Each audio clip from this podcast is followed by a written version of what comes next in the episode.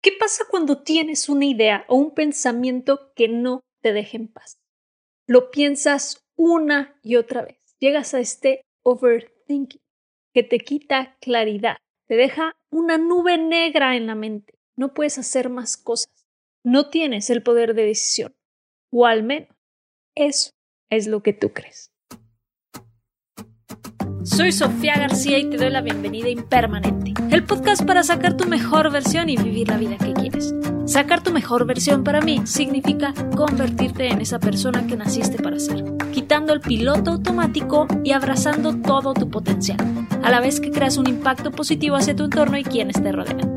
Espero poderte apoyar en el camino de convertirte en tu mejor versión. Y ahora, comencemos.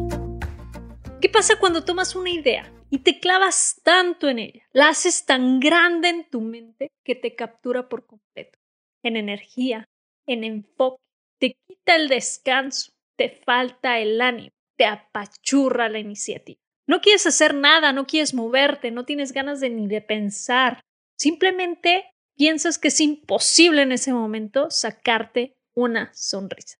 No importa cuántos chistes te cuenten, cuántas cosas buenas, positivas pasen a tu alrededor, simplemente tu cara no cambia.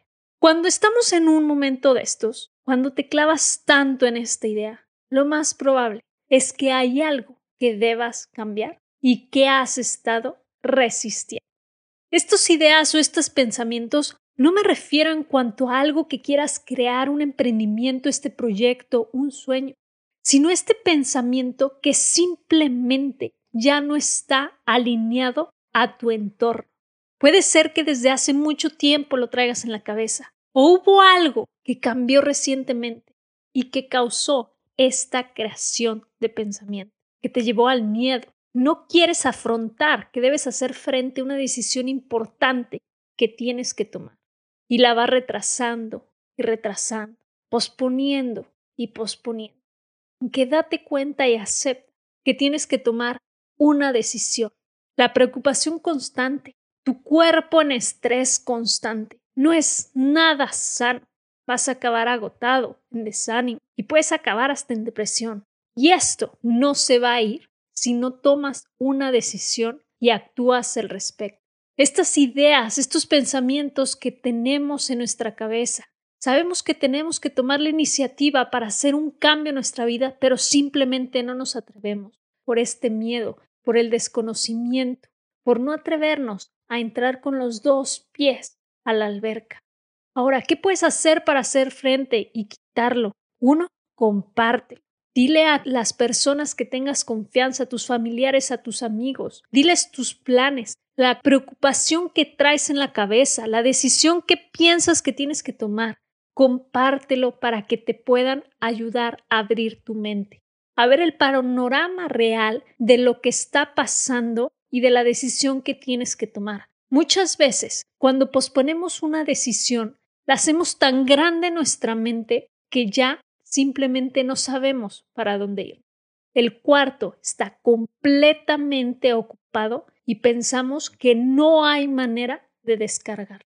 Cuando compartimos las cosas, las personas nos van a ayudar a calmarnos, a ver de una perspectiva muy distinta y además puedes hasta pedirles algún consejo. Ojo, sin embargo, no te compres todos los consejos y opiniones que te di tú. Y solo tú sabes por lo que estás pasando y qué es lo mejor de ti. Esta parte de compartirlo es para que simplemente lo puedas sacar de ti y esa idea tan grande, ese pensamiento, esa preocupación gigante que ya armaste en tu cabeza y en tu mente por haberla traído rondando tanto tiempo, para que se desinfle, puedas ver la situación como realmente es y puedas tomar ese valor de tomar la decisión. La segunda cosa que puedes hacer y que se liga a la primera, que es compartirlo, es escríbelo.